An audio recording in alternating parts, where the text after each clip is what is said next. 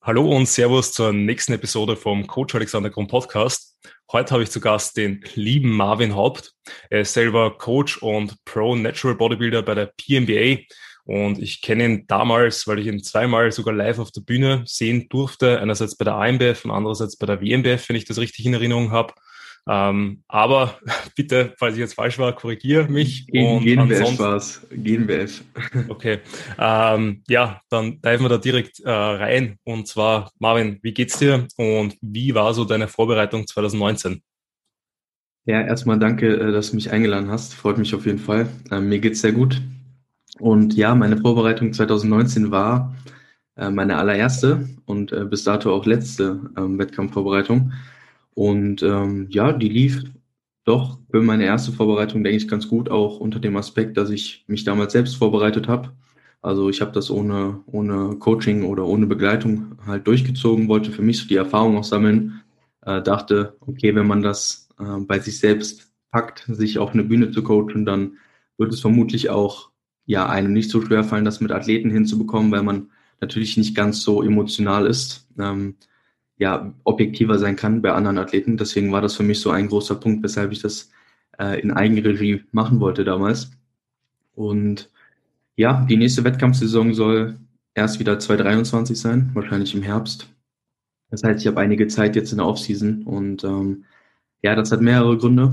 Also grundsätzlich erstmal abzüglich der Vorbereitung und wenn man halt Phasen im Defizit irgendwie rausnimmt, dann hat man halt einfach drei Jahre produktive Zeit im Überschuss. Und ich denke, dass so eine lange Offseason in den, ich sag mal, fruchtbarsten Jahren, die man so als Athlet haben kann und vor allem auch als Naturalathlet, ähm, ja, sich die Zeit nimmt für größere Fortschritte, dann ähm, kann man, denke ich, oder kann ich, denke ich, oder erhoffe ich mir davon, dass ich so langfristig, sage ich mal, mein Potenzial abrufen kann. Und ähm, dann kommt natürlich der berufliche Aspekt als Coach irgendwo noch so ein bisschen mit dazu. Also ich will halt einfach auch selbst Athleten vorbereiten und Fuß fassen, was das betrifft. Habe dementsprechend auch ähm, für nächstes Jahr schon die ein oder andere Klasse besetzt, ähm, was Natural Bodybuilding angeht. Und ähm, ja, möchte da auf jeden Fall auch das bestmögliche Ergebnis liefern als Coach. Und ich denke, da kann man sich besser darauf konzentrieren, wenn man nicht selber gerade mitten in der Vorbereitung steckt. Ähm, und ja, das sind so meine Gedanken dahinter nach 2019 und wie gesagt, bin jetzt gerade auch wieder in einem Cut. Jetzt eine längere Aufbauphase hinter mir. Und ja, 2023 ist dann das Ziel am Ende. Ja, also du hast das jetzt eh auch schon vorweggenommen. Unser Thema mehr oder weniger ist jetzt, dass wir mal übers, über den Aufbau sprechen, über die Improvement Season, wie man maximal Muskelmasse über welchen Zeitraum auch immer draufpacken muss. Und einerseits hast du jetzt eh auch schon meine erste Frage vorab beantwortet, und zwar wann, also wie lange planst du deine Aufbauphase zu machen? Und da wäre jetzt die Folgefrage von mir direkt, wie weit im Voraus sollte man eben jetzt in seinen nächsten Wettkampf aus deiner Sicht planen? Weil du hast mit vier Jahren ja doch einen sehr, sehr soliden Zeitraum dazwischen. Macht es da auch Sinn, quasi mal kürzere Phasen zu planen, längere Phasen? Und quasi, wenn man sich gerade so in einer Aufbauphase befindet und man nicht so wirklich weiß, äh, wann der nächste Wettkampf stattfinden wird, ab wann sollte man sich vor dem Wettkampf Gedanken darüber machen, äh, wann der nächste Wettkampf eigentlich stattfinden sollte? Ähm, also ich denke, dass du am besten fährst, wenn du dir darüber so weit wie möglich im Voraus schon Gedanken gemacht hast. Ähm, ich vermute, dass du, wenn du dich auf einen Zeitraum und vielleicht sogar auf einen Wettkampf, also es muss jetzt nicht unbedingt spezifisch ein Wettkampf sein, aber du kannst ja eine gewisse Phase aussuchen im Jahr, wo halt gewisse Wettkämpfe stattfinden, die du ins Auge fassen möchtest. Ähm, jedenfalls, wenn du dich auf einen gewissen Zeitraum festlegst und dementsprechend halt auch darauf hinarbeiten kannst, dann hast du irgendwo ein Ziel und dann kannst du ja gewissermaßen auch schon ähm, ja, vorausplanen. Und ich denke, Planung ist etwas, was dir einen gewissen roten Faden gibt und dich halt in Check hält, ähm, als Bodybuilding-Athlet einfach. Vor allem in so einer längeren Offseason, wenn das einfach eine längere Zeit ist, dann verliert man vielleicht so ein bisschen den Blick zur Bühne, den bisschen den Blick zum Wettkampf. Und wenn man dann eben so einen gewissen roten Faden hat, eine gewisse grobe Planung hat, dann ähm, wird das den Prozess sicherlich ja, bügeln.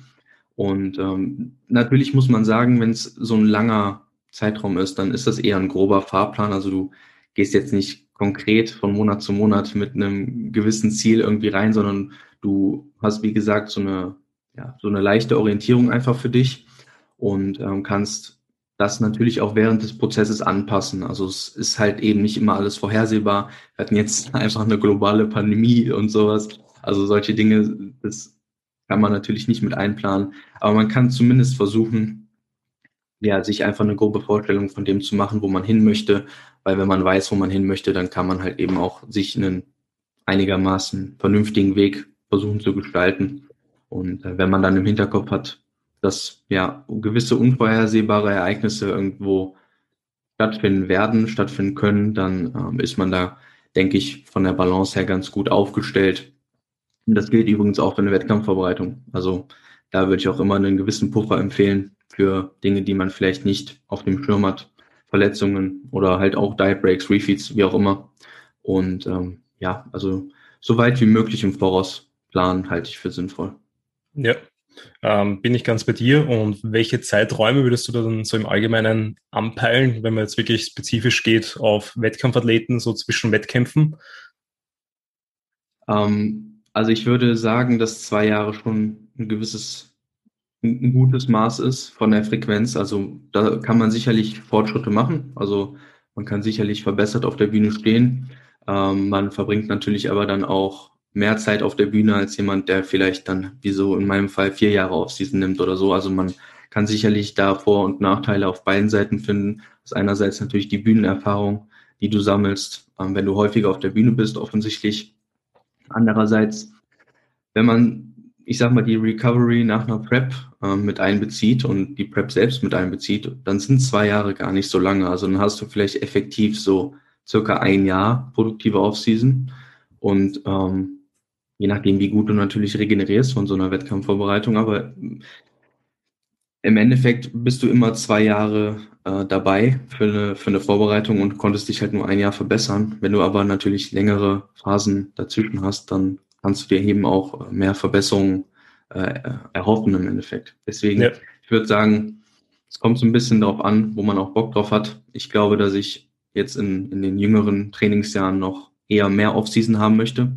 Und je ja, weiter es dann an mein, ich sag mal, Limit geht, in Anführungszeichen, desto frequenter will ich dann wahrscheinlich auch ähm, Wettkämpfe anpeilen wollen. Okay, na, finde ich sehr interessant den Zugang und ähm, bei mir wäre es glaube ich, also jetzt weiß ich es bewusst, weil ich einfach die Verbesserungen brauche, dass ich mir auch dementsprechend längere Off-Season äh, oder Improvement-Seasons nehme. Ähm, aber ich glaube, es gibt gute Beispiele, dass eigentlich eh auf beide Ansätze sehr gut funktionieren können und es halt sehr, sehr auf den individuellen Kontext ankommt. Weil wenn man sich so wirklich gute Junioren anschaut, die waren vielleicht auch schon als Teenager auf der Bühne, haben da vielleicht wirklich Face, also über ein, zwei, drei Jahre wirklich back-to-back -back dann immer schon wieder Shows gemacht. Ähm, aber eben, die hatten halt dann wirklich gute Fortschritte einerseits, weil sie halt ähm, immer besser dann sich auf den Wettkämpfen präsentiert haben, immer besser in Shape gekommen sind, weil gerade wenn man, glaube ich, als Teenager startet und da halt einfach noch nicht in guten Händen ist oder halt selber Wahnsinnswissen hat, ähm, was, glaube ich, die wenigsten mit dem Alter haben, ähm, dass da halt schon mal gute Sprünge möglich sind. Also ich sehe sie alleine von mir von 2015 auf 2017 war halt der Sprung enorm, einfach weil ich halt ähm, äh, die Diät viel besser managen habe können. Sprich, anstatt zwölf Wochen für den Wettkampf vor, zu, sich vorzubereiten, waren es damals, äh, ich glaube, 24 Wochen. Ähm, dann natürlich Look auf der Bühne war komplett unterschätzt bei der ersten Prep. Eben 2015 waren es bei mir um die 80 Kilo, 2017 waren es dann um die 75 Kilo und diese 5 Kilo weniger Fett, das wirkt dann einfach optisch natürlich nochmal viel, viel beeindruckender. Ähm, und und und und. Also da kommen, glaube ich, viele Faktoren mit rein. Aber ich glaube, das, was ich auch schon gesagt habe, das muss man sich halt immer wieder bewusst machen, weil wenn man sich gerade so genetische Freaks teilweise ansieht, die halt Jahr für Jahr mega Fortschritte machen, die halt sowohl im Defizit als auch dann in der Recovery-Phase ähm, PRs nach PRs raushauen und halt wirklich ähm, Jahr für Jahr sich arg verbessern. Also ich schaue da so ein bisschen nach äh, England und Schottland rüber. Yeah, yeah. Ähm, dann, dann muss man sich halt bewusst machen, das ist, glaube ich, eher die Ausnahme. Ähm, und wenn man nicht ganz so drauf ist und nicht ganz so, ja, wenn nicht crazy, verrückt, unzerstörbar, wie auch immer ist, ähm, dann wird das für dich wahrscheinlich nicht der Fall sein. Also nicht für dich jetzt, sondern für den Zuschauer ja, äh, bzw. Zuhörer, weil einfach man muss nur sich die Leute anschauen, die wirklich jedes Jahr starten wenn sie halt wirklich sich irgendwie verbessern, dann sind halt die Sprünge marginal. Also dann sind es wirklich ganz, ganz wenig Verbesserungen. Vielleicht eben dann auch nur, wo man dann sagen kann, naja, vielleicht hat er ein besseres Posing, bessere Bühnenpräsenz, ist da halt, hat die Peak Week nicht verhaut, was auch immer. Ähm, sprich, er hat sich zwar verbessert, aber wenn man sich dann wirklich Leute anschaut, die sich halt die Zeit nehmen und dann ein, zwei, drei Jahre oder länger halt von der Bühne wegbleiben, da sind natürlich dann große Sprünge auch vorprogrammiert. Also einerseits, weil eh automatisch mehr Zeit dazwischen ist, aber eben, weil man dann in diesem Zeitraum einfach äh, alleine trainingstechnisch im Überschuss auf so viele neue Sachen draufkommt, wo, wo, also worauf der Körper gut reagiert, was man halt in so kurzen Phasen nie machen kann, weil man da vielleicht auch immer drauf schauen muss, eben, ähm, dass man das Training jetzt nicht ganz so in den Vordergrund stellt, weil der Körper eventuell noch gar nicht so leistungsfähig ist, wie er vielleicht ähm, wäre, wenn man sich da, glaube ich, die Zeit in den Überschuss nimmt. Ja, absolut. Äh, stimme ich dir auch zu. Ich finde auch den Punkt ganz interessant, ähm, was du angesprochen hast, dass dich das natürlich von der Diät her einfach der Skill des, des, des Preppens, der Skill des Diätens ähm, ja sicherlich auch besser wird, wenn du frequenter, äh, frequenter preppst. Das ist sicherlich auch ein Punkt, der eher dafür spricht, dass man das häufiger mal macht, weil du wirst vielleicht ähm, auch mehr Muskelmasse halten können. Also es ist jetzt vielleicht einfach nicht nur das Aufbauen an sich, sondern auch das Muskelmasse halten. Und das wiederum lässt dich auch am Ende besser auf der Bühne dastehen. Äh, selbst wenn du vielleicht auch weniger Zeit hast. Also es lassen sich auf jeden Fall für beide, äh, für beide Richtungen äh, Top-Argumente finden. Ich glaube, da muss jeder für sich selbst entscheiden, was, ja, was einem so ein Wettkampf wert ist und wie viel und wie oft man das halt aufopfern möchte, sage ich mal. Ja, definitiv. Also bei mir ist es ja derzeit auch so, ich wollte eigentlich letztes Jahr, aber jetzt wird es halt dieses Jahr eben auch mit den vier Jahren eigentlich dazwischen, also eigentlich wären geplant drei Jahre, jetzt sind es halt vier Jahre dazwischen. Ähm, und für mich ist das dieses Jahr eigentlich auch nur unter Anführungszeichen eine Prep, um zu schauen, wo ich eigentlich stehe, um quasi wieder die Prep durchzumachen, selber Erfahrungen zu sammeln, ähm, selber nochmal doch bisschen mehr, mehr Drive wieder für den nächsten langen Aufbau mitzunehmen. Ähm, weil vielleicht kommen wir da später auch noch drauf zu sprechen, dass halt früher oder später, auch wenn man natürlich immer das, die Bühne, das, das Ziel vor Augen hat, ähm, der Drive halt einfach nicht so ist, wie wie jetzt bei mir äh, so 16 Weeks out, weil das bei mir halt so richtig greifbar ist. Und wenn du weißt, naja, du gehst in drei Jahren auf die Bühne, natürlich strengst du dich an, natürlich probierst du PRs rauszuholen, aber es ist vom Kopf her halt was komplett was anderes. Ähm, aber genau, es ist bei mir dieses Jahr eigentlich auch nur so, einfach mal wieder den Diät-Skill machen, Prep-Skill üben, Bühnenerfahrung sammeln, äh, Vergleiche mit anderen einholen, wieder mal wirklich runtergehen, und neben ja. anderen stehen, um zu schauen, wo sind halt wirklich die Defizite, weil da alleine sieht man immer oder kann man sich schnell gut darstellen, aber wenn man dann neben anderen steht, dann fallen einem da halt doch die Schwächen sehr, sehr stark ins Auge, weil auf der Bühne kann man dann halt nichts verstecken. Ähm, genau. Aber back to the topic zum Aufbau. Und zwar, weil du ja jetzt doch sehr, sehr lange in der Offseason bist, beziehungsweise äh, warst. Mhm. Wie schnell war da die Rate of Gain? Also wie schnell hast du dann Gewicht so in, von Woche zu Woche, Monat zu Monat zugenommen?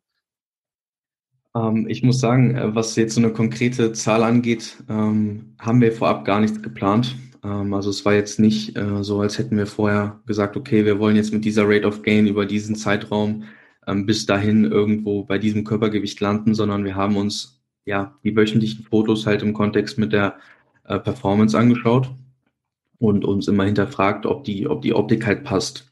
Und ähm, ausgekommen sind wir dann tatsächlich jetzt äh, Peak äh, am Ende bei circa 27,5, ein bisschen mehr sogar äh, Kilo über meinem äh, Bühnengewicht von 2019. Ähm, also es ist dann doch einiges an Körpergewicht dazugekommen. Und ähm, man muss aber dazu argumentieren, dass dazu eine ja, relativ rapide, in Anführungszeichen, äh, steigende Performance und eine relativ gute Bodycomp für dieses Körpergewicht, also im Kontext mit meinem Trainingsstand, natürlich die Fortschritte und im Kontext ähm, mit dem Körpergewicht, was dazugekommen ist, war die Bodycomp dann doch in Ordnung. Und dieses deutlich verbessert auf die Bühne gehen zu wollen, ist, denke ich, auch einfach ähm, das gelangen in Bereiche, wo man halt vorher einfach noch nicht war. Und das bedeutet nicht nur vom Training her in diese Bereiche zu gelangen, sondern auch vom Körpergewicht vielleicht in diese Bereiche zu gelangen. Und haben, rückblickend haben wir jetzt, und ich meine, ich bin jetzt auf einer Diät und danach werden wir wahrscheinlich etwas konservativer aufbauen, aber rückblickend war die Rate of Gain in der ersten Hälfte der bisherigen Offseason dann schon, also wir haben sie schon gepusht. Also es war dann äh, teilweise auch wirklich bis zu einen halben Kilo pro Woche über mehrere Wochen. Ähm, aber wirklich mit der Absprache auf wöchentlicher Basis, äh, was die Performance und die Optik macht und das halt wirklich komplett im Auge zu behalten. Und man muss dazu dann auch sagen, mein Training lief sehr gut. Ich habe mich erstaunlicherweise, was Hunger und Appetit angeht, bis kurz vor Ende immer noch sehr gut gefühlt. Also ich musste wenig kloppen. Jetzt in den letzten Wochen war es dann doch ein bisschen anstrengender, aber im Großen und Ganzen ging das für die, für die Zeit und für das Körpergewicht, was dazugekommen ist, dann doch sehr gut. Und ja, wie gesagt, wir sind jetzt gerade in so einem, in so einem Break, in so einem Cut, wo wir so ein bisschen die Vergleiche herziehen wollen und freilegen wollen, wie es gelaufen ist. Und ja, ich sag mal, nach dieser Phase ähm, soll dann nochmal nächstes Jahr ein etwas längerer Cut kommen, der mich dann auch wieder ein bisschen näher an potenzielles Stage Weight bringt, weil je näher man natürlich zu so einem Wettkampf dann kommt am Ende, desto näher möchtest du irgendwo auch an dieses Stage Weight wieder rankommen, damit die äh, A, die Prep und äh, B, die Zeitspanne einfach auch äh, nicht zu lang wird. Und wenn ich jetzt, wie gesagt, ein Jahr out wäre, ähm, dann ja, wäre ich nicht so schwer geworden. Ne? Ja. Ähm, tendenziell, mein Wohlbefinden wird es auch gut tun. Niemand will zwei Jahre äh, fett rumlaufen, ja, im Endeffekt. Ähm, muss aber sagen, für mich haben diese höheren KFA-Bereiche und ich sag mal jetzt 15 Prozent plus, um da irgendwie eine Zahl mal in den Raum zu werfen. Denke, deine Zuhörer sind da äh, in der Lage, was Körperfettbereiche angeht, äh, wissen die wahrscheinlich, dass das jetzt eher eine Orientierung ist. Ähm, 15 Prozent plus hat für mich immer ganz gut funktioniert und ich fühle mich dort physisch auch bis zu einem gewissen Punkt wohler und leistungsfähiger als vielleicht in einem Bereich von 10 Prozent oder sonst äh, vielleicht noch niedriger oder so. Ich kann da einfach sehr hart trainieren, mein Schlaf ist gut, ich habe keine Probleme mit dem Essen und für mich als Individuum ist halt auch ein bisschen über die 20 hinauszugehen immer noch kein Problem. Ja, wie war dann ganz am Ende vor dem Cut das Körpergewicht? Seid ihr dann auch noch konstant oder konstanter in die Höhe gegangen? Ähm, am Ende waren wir bei circa 104. Ähm, ich hatte, glaube ich, sogar mal 105 Einwaage, aber so 104 im Average war es. Und wir sind doch ähm, bis zum Ende, wir sind ein bisschen vom Gas gegangen, aber wir sind doch bis zum Ende immer noch dort gewesen, dass du wirklich monatlich auch eine Zunahme wahrnehmen konntest. Ja, Okay, weil das passiert dann bei mir, vor allem wenn das Körpergewicht halt insgesamt schon höher ist und dann natürlich eben Sachen wie Hunger etc. mehr mit reinspielen, ähm, dass dann einfach natürlich das Körpergewicht irgendwann einmal natürlich dann am Ende nicht mehr ganz so schnell ansteigt. Ähm, aber ich glaube, dann ist eh auch so eine wichtige Balance zu finden zwischen, dass man weiterhin halt noch langsam in die Höhe geht ähm, oder was ich mit Kunden tatsächlich oft gerne mache, ist dann einfach mal auch mal das, äh, das Körpergewicht äh, halten. Einfach mhm. weil, wenn man, glaube ich, die Trainingsskills noch nicht so ganz aufgebaut hat, macht es dann schon durchaus Sinn, ähm, aus meiner Sicht zumindest, dass man dann ähm, mit dem schweren Körpergewicht einfach mal die Performance quasi wieder aufholen lässt, dass man da äh, trainingstechnisch so wieder an seinen, ja, für das Körpergewicht an seinem Limit ist um zu schauen, dass man dann entweder, wenn es dann man merkt, das Training geht nicht mehr ganz so gut weiter, entweder wieder mit den Kalorien reinpusht oder genau das Gegenteil macht, also dann vielleicht in den Cut reingeht, um einfach eben äh, zu schauen, eben Wohlbefinden zu erhöhen, Performance zu erhöhen, äh, mehr Platz für den Aufbau zu schaffen, wenn eben auch andere Variablen immer ganz dann so optimal sind. Ähm, aber ja, das heißt, habe ich das jetzt richtig verstanden? So sprich ähm, hungertechnisch, schlaftechnisch, äh, und was wird es noch geben? Ähm, generell auch von der Lebensmittelauswahl war bei dir jetzt am Ende eigentlich noch alles sehr, sehr solide. Ja, ähm, ging, ging ganz am Ende, ich sag mal so, diese letzten zwei, drei Kilo, die habe ich dann schon gemerkt. Also da war dann schon diese, äh, war ich so ein bisschen auf dem absteigenden, äh, absteigenden Ast, wenn man das so sagen kann. Also es war dann doch ähm, kardiovaskulär auch äh, bemerkbar im Training. Also man hat das dann schon im Alltag auch einfach eher wahrgenommen und es war vom Energielevel dann doch nicht mehr Peak. Ne? Ähm, aber bis zu, wie gesagt, diesen knapp über 100 Kilo war das wirklich noch sehr, sehr fruchtbar, sehr produktiv und ich habe mich auch noch nicht äh, nach Cut gefühlt, wenn ich ganz ehrlich bin. Würde ich nicht mit jedem so machen. Also es wäre jetzt nichts, was ich jetzt pauschal auch meinen Kunden jetzt komplett empfehlen würde so. Aber für mich im Kontext auch äh, hat, das, hat, das, hat das so gut funktioniert, ja. Ja, ja, ich glaube auch, dass da sicherlich viele Angst haben, beziehungsweise viele diese ganzen Vorteile nicht kennen, ähm, was das schwere, eben das schwere Körpergewicht angeht, weil du hast das vorher eh schon gesagt, die Performance ist halt einfach besser, man fühlt sich sicherer, man hat halt mehr, einfach mehr Wasser und Fett im Gelenk, ums Gelenk herum. Sprich, da ist die Wahrscheinlichkeit auch, dass man sich wahrscheinlich dann wehtut, nicht ganz so hoch. Man kann eben sicherer schwere Gewichte bewegen. Ähm, und ähm, generell natürlich auch hier und da hilft es das leicht, hilft es vielleicht der Leistung durch die eine oder andere Weichteilhemmung, ähm, die dann so im Training irgendwie passiert. Äh, kannst du da schon für dich sagen, hast du dann irgendwo einen Sweet Spot? Sprich, weil du hast gesagt, ihr würdet jetzt dann wieder konservativer raufgehen. Würdest du sagen, bei dir ist dann dieses Aufbau-Sweet Spot oder generell äh, Bodyweight-Sweet Spot so irgendwie zwischen, weil nicht 90 und 100 oder sagst du, nein, es könnte eigentlich sein, dass eh das Gewicht vielleicht wieder raufgeht, nur ein bisschen langsamer auf 105, 106, whatever, ähm, wo, weil du eben so lange so gut performen kannst, ohne dass du irgendwie negative Effekte von diesem höheren Körpergewicht spürst? Also wir haben uns jetzt darauf festgelegt, jetzt äh, nach diesem Cut, und ich denke, ich werde so circa bei 94 äh, im Average ungefähr landen, ähm, werden wir uns ja bis zu diesem Punkt bewegen, wo in der letzten äh, in der letzten Phase halt wirklich der Punkt war, wo ich gesagt habe, okay, jetzt ist es halt wirklich, ähm, ja, ist der Trade-off irgendwo nicht mehr gegeben. Das heißt, wir werden nur bis zu diesem Punkt und nicht mehr darüber hinausgehen, vor allem auch unter dem Aspekt wieder, dass man die Zeit so ein bisschen im Hinterkopf hat und weiß, okay, wir haben jetzt zwar 2021, aber 2023 ist dann doch nicht so unnormal lange weit weg. Also wenn du eine Prep mit einbeziehst, dann ist halt immer noch irgendwo, ähm, ja, ein gewisser Zeitdruck ist immer da. Du willst halt immer irgendwann mal wieder auf die Bühne und dann muss man halt eben schauen, dass man nicht zu stark abweicht und wieso sollte ich auch wieder dorthin, wenn ich gemerkt habe, dass dort halt eben für mich persönlich der Speedspot nicht mehr gegeben war. Aber du hast es eigentlich ziemlich gut ähm, zusammengefasst. Bei mir ist das so zwischen 90 und 100 Kilo tatsächlich. Da fühle ich mich sehr gut im Saft, da kann ich sehr gut performen. Da bin ich nicht gut in Form für einen Wettkampfathleten. Also ich äh, für ein, also ich bin halt auch ein Naturalathlet. Du kennst das vielleicht in der Offseason als Naturalathlet, da siehst du dann halt auch manchmal aus wie ein Non-Lifter so, keine Ahnung. Man fühlt sich dann halt auch immer nicht so zu 100 Prozent wohl, aber am Ende des Tages, ähm, ja, fühle ich mich da performance-technisch einfach am besten und ich will halt auf der Bühne am Ende äh, der bestmögliche Bodybuilder sein und nicht im Alltag. Und äh, dann ist es mir das auch wert. Ja, genau. Also abgerechnet will auf der Bühne. Das ist auch so, so mein, mein Ethos. Ich habe da also man muss halt einfach sagen, ich habe halt wirklich das Glück von einer sehr positiven Fettverteilung und sehr stark ausgeprägten, also von einem sehr stark ausgeprägten Rectus Abdominis, äh, wodurch halt, dadurch, dass, da, dadurch kann ich halt auch mit einem hohen Körpergewicht sehr, sehr gut ausschauen.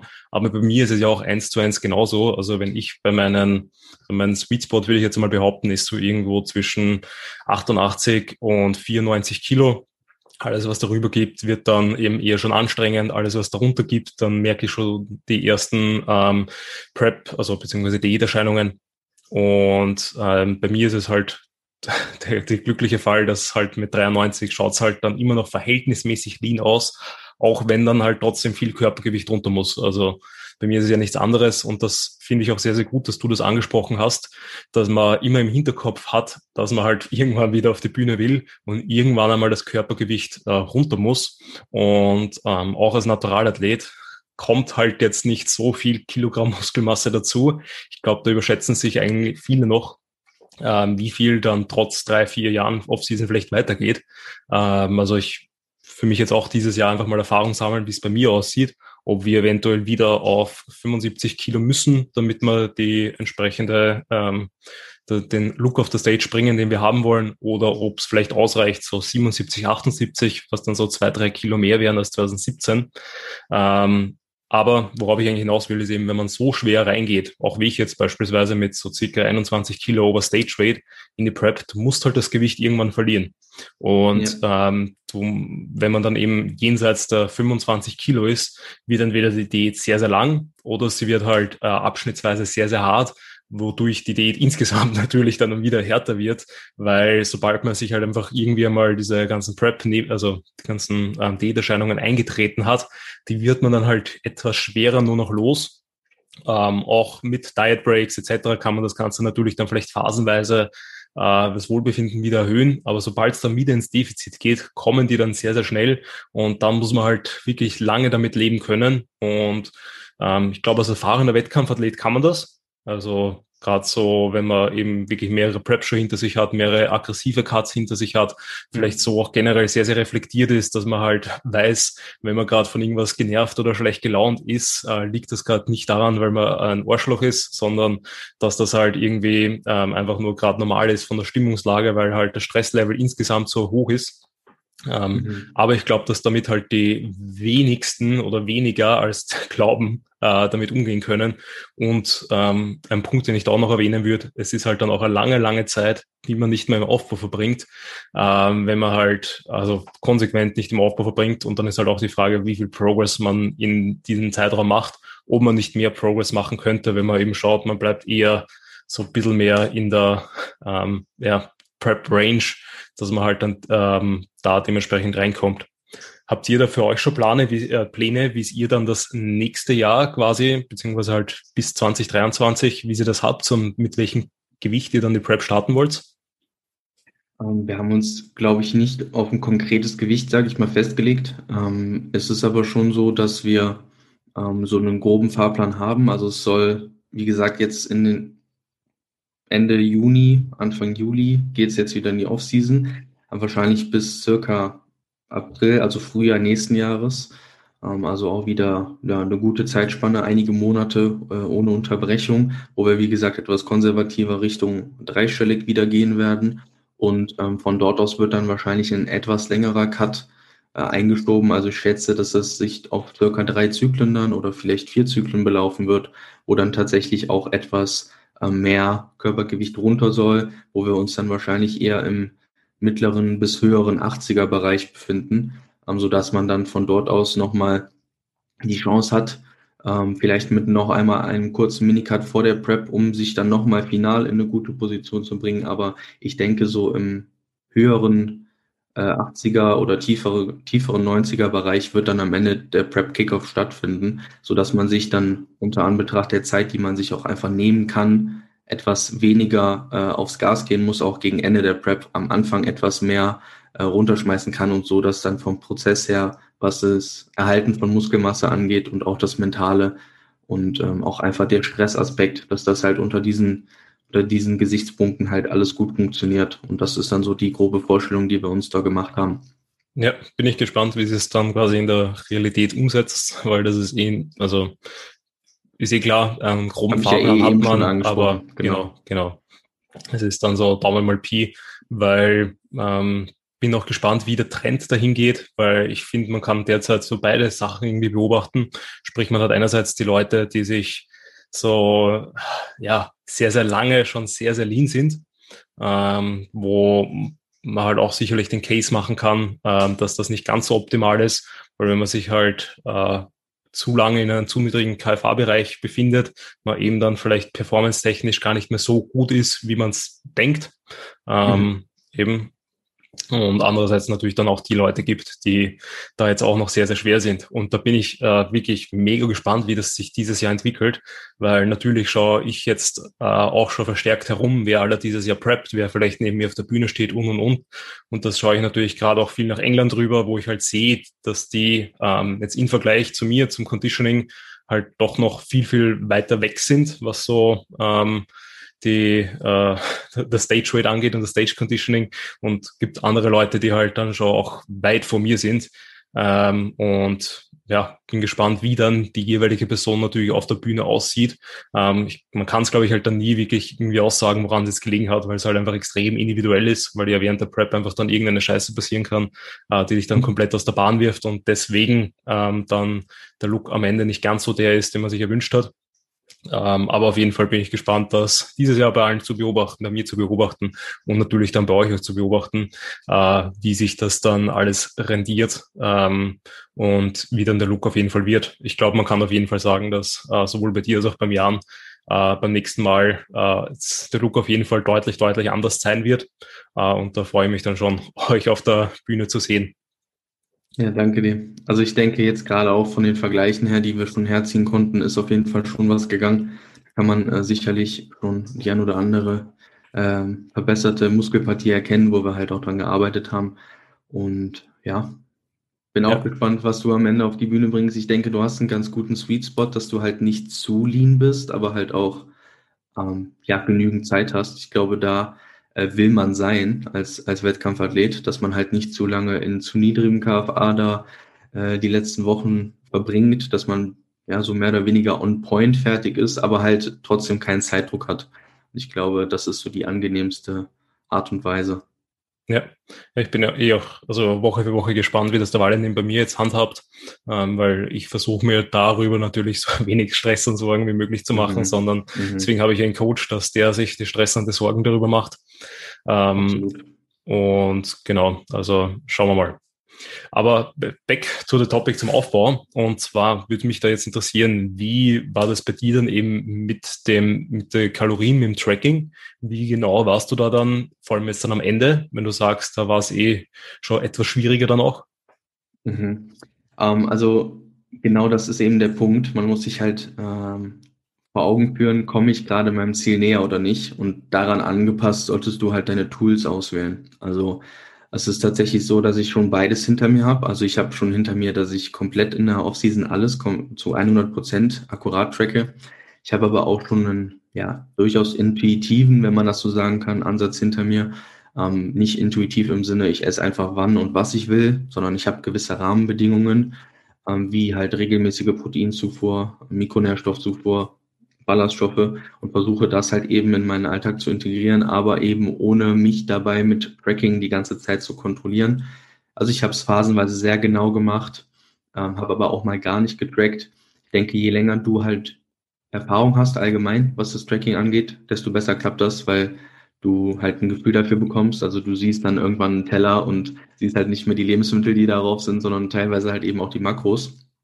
Also die innere, die innere Tracking-App und ähm, kannst dir ja intuitiv die Mahlzeiten relativ gut aufbauen, wenn du einmal weißt, worauf es ankommt. Ähm, insgesamt versuche ich bei Proteinen immer ziemlich genau zu sein. Ähm, Carbs und äh, Fette können da schon mal schwanken, auch in der Offseason. Ähm, wobei das bei mir tatsächlich weniger der Fall ist als früher, ähm, weil früher ja, wollte ich noch mehr diese Flexibilität in meiner Ernährung haben. Also da war mir der Drang nach Abwechslung einfach noch etwas höher. Ähm, mit der Trainingskarriere sind die Mahlzeiten irgendwie ein bisschen stumpfer geworden, äh, muss ich zugeben. Äh, dementsprechend habe ich da gar nicht mehr so viele Schwankungen drin. Also ähm, das passt soweit.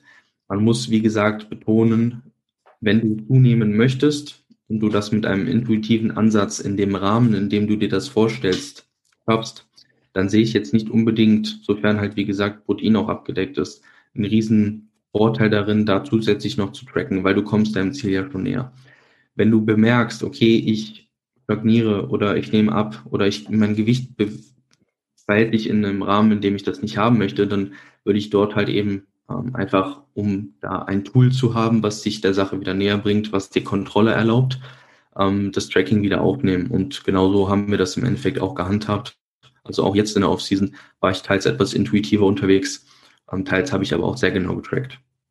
Ja, ähm, ich glaube, du hast das da eh gut zusammengefasst. Ich glaube, umso mehr man dann so ein bisschen seine ganzen Gewohnheiten und Routinen eh schon gefestigt hat, ähm, umso einfacher ist es, weil die Realität, du hast das eh auch schon schön gesagt, äh, irgendwann einmal sollte halt der Punkt kommen, auch beim Tracking, dass man halt nicht mehr jeden Tag in den Tag hineinlebt und äh, herumfittet und äh, schaut, dass man irgendwie den Tag immer komplett random gestaltet, sondern zumindest was ich auf jeden Fall bei mir versuche und eben auch versuche, meinen Kunden weiterzugeben, ist, dass die halt eine gewisse Struktur kriegen, und dann halt so quasi ihre Handvoll Mahlzeiten haben, wo es dann eigentlich irgendwann eh keinen Unterschied mehr macht, ob sie die jetzt tracken oder nicht, weil von den Mengen her werden die Daumen mal Pi eh auch immer dieselbe Größe haben, äh, einfach weil du dann deine Oats immer mit 100 Gramm Haferflocken machst und 40 Gramm Whey äh, und je nachdem eben wie dann das Gewicht halt sich langfristig entwickelt, weil je nachdem wie oft man auswärts ist dann eben oder je nachdem wie viel man halt noch darauf toppt oder was auch immer,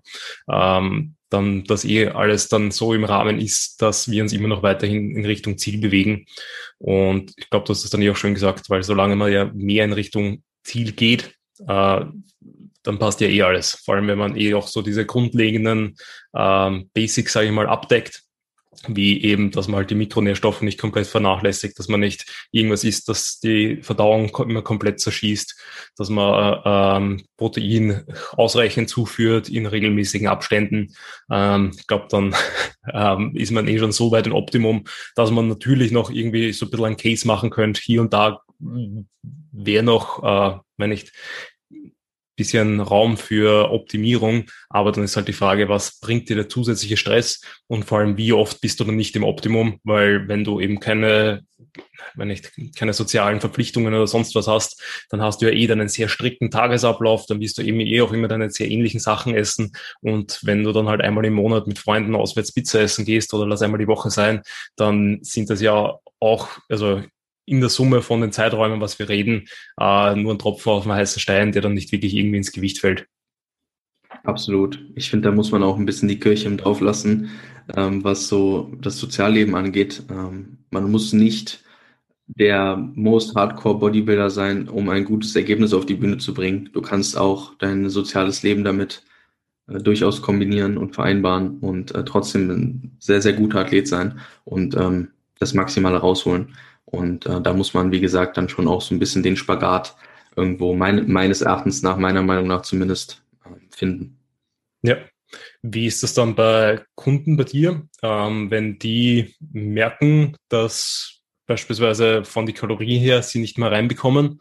Hast du dann irgendwelche Strategien, die du einsetzt, dass du da trotzdem dann die Kalorien noch erhöhen kannst, um das Körpergewicht weiterhin äh, zu erhöhen? Ja, also grundsätzlich mit den, mit den gängigen Strategien, also erstmal was die Lebensmittelauswahl angeht, kann man da sicherlich Variationen finden. Also wenn die Person dann immer noch ähm, ein halbes Kilo Kartoffeln am Tag isst als Carbquelle, dann kann man darüber nachdenken, ob man das nicht mit äh, Reis oder Nudeln beispielsweise austauschen mag. Ähm, man muss sagen, dass in den allermeisten Fällen vielleicht irgendwann der Punkt kommt, an den die Leute nicht mehr so Bock auf Essen haben.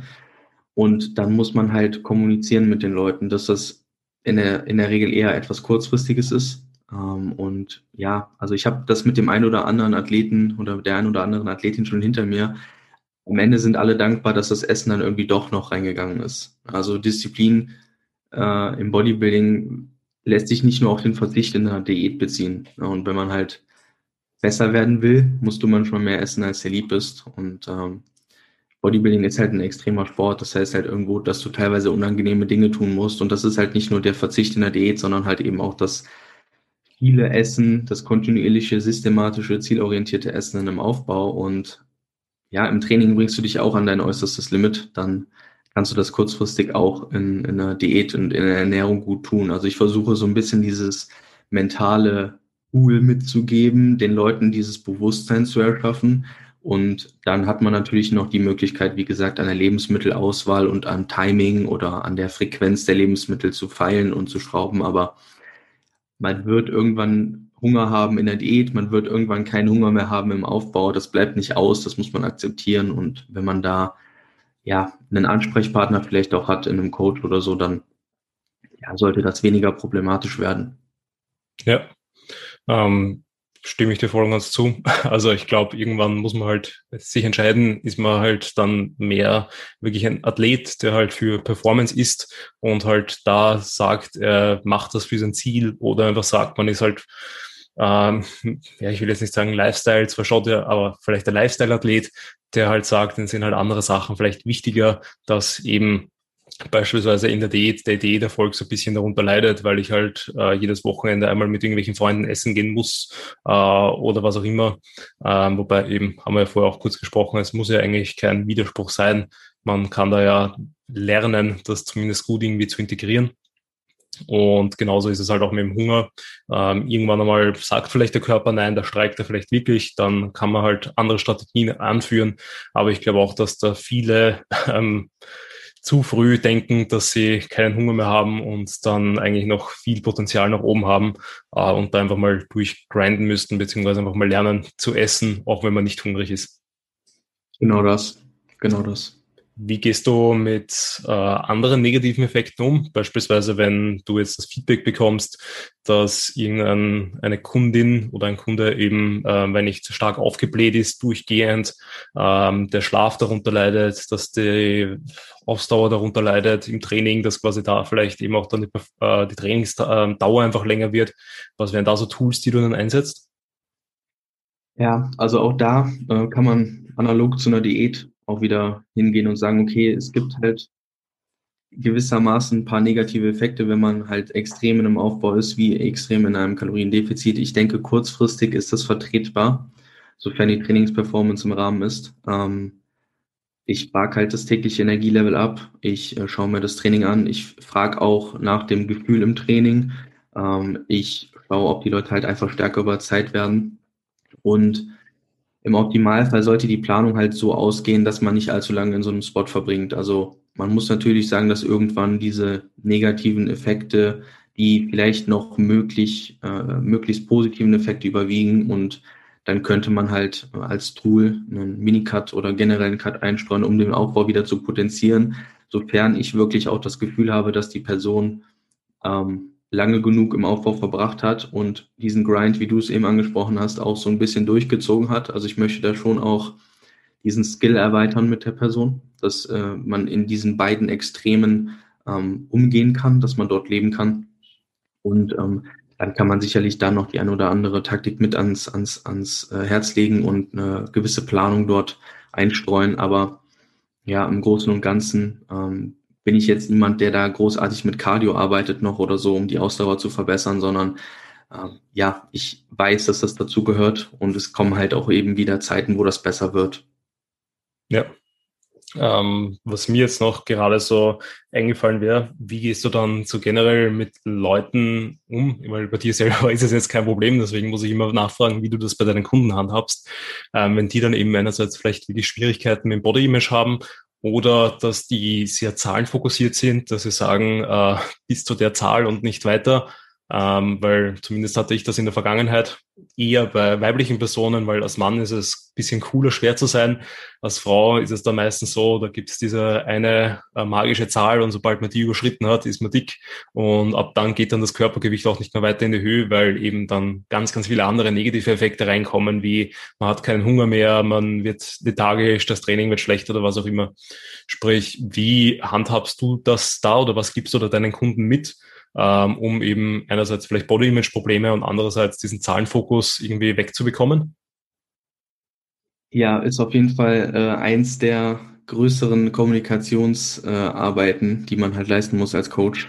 Ähm, ich denke, du kannst diesen Drive auf die Zahlen bei den allermeisten Leuten gar nicht so gut wegbekommen, weil man ist irgendwo auch in einem Coaching, weil man eben diese Zahlen verbessern will. Ich versuche nur den Fokus von den Körpergewichtszahlen auf die Trainingszahlen zu, zu legen. Also ich ähm, versuche die Leute vom Körpergewicht auf die Performance zu lenken und ihnen klar zu machen, dass der Prozess ja nicht ist, dass wir ein gewisses Körpergewicht erreichen wollen, sondern dass wir eine gewisse Optik erreichen wollen. Und die allermeisten Leute sind halt wegen dem optischen Ziel erstmal bei mir.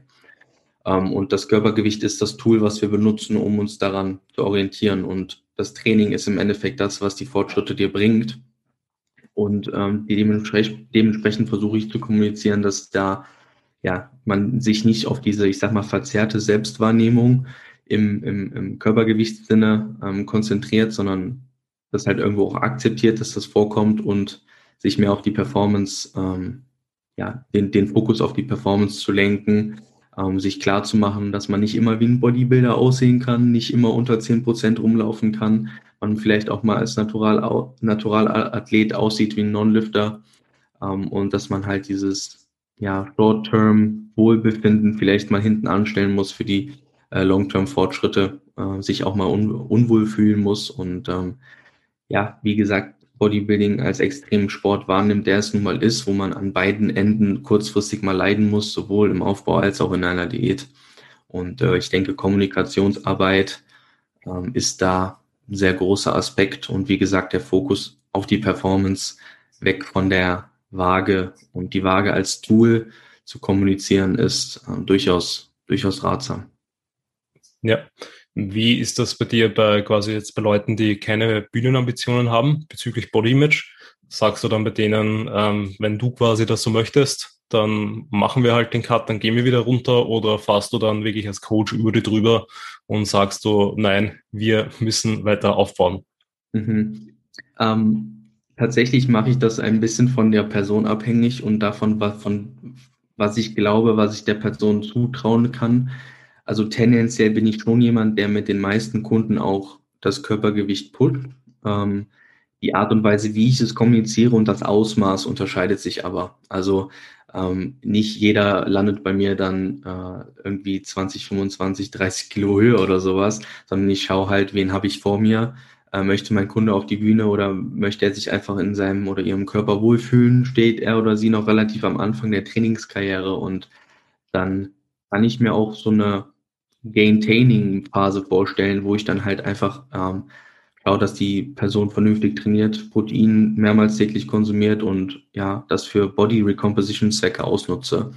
Und ich glaube, wenn ein gewisser Trainingsstand erreicht ist, ob es jetzt ein Bühnenathlet ist oder nicht, ähm, ist es vielleicht vermutlich irgendwann nicht mehr optimal, sofern du wirklich deine Muskelmasse maximieren willst, die, dauerhaft dieses Gain-Training zu fahren uh, und dann halt einen effizienten Überschuss anzupeilen, das mit der Person zu kommunizieren, dass das eine, ein Prozess über mehrere Wochen und Monate wird, ähm, dass man die Performance im Auge behalten will und ähm, dann natürlich mit Kommunikationsarbeit wieder Feedback des Athleten sich anhören ähm, und ja, den Leuten halt, wie gesagt, die, die Perspektive einfach klar machen, dass Muskelmasse maximieren will und es dann oft an der Mentalität scheitert und dass man halt durchziehen muss gemeinsam und äh, langfristiges Denken etablieren, weil viele wollen alles gleichzeitig und davon möchte ich mich ja ablösen mit der Person. Und daher empfehle ich dann irgendwann ab einem gewissen Punkt längere Aufbauphasen mit einer ordentlichen Gewichtszunahme, aber wie gesagt, je nach Person und je nach Ziel ist das dann eben mehr oder weniger. Und ich habe auch schon mal einem Cut zugestimmt, obwohl ich nicht zu 100 Prozent diesen Cut machen wollte mit dem Kunden, weil ich gemerkt habe, okay, wir brauchen den Cut für ihn als mentales Tool und nicht, weil wir den jetzt unbedingt brauchen. Ja, ja, voll. Also es kommt ja eh auch sehr stark auf den Kunden, also einfach 100% auf den Kunden an, weil als Coach werden wir ja teilweise dafür bezahlt, den Kunden glücklich zu machen.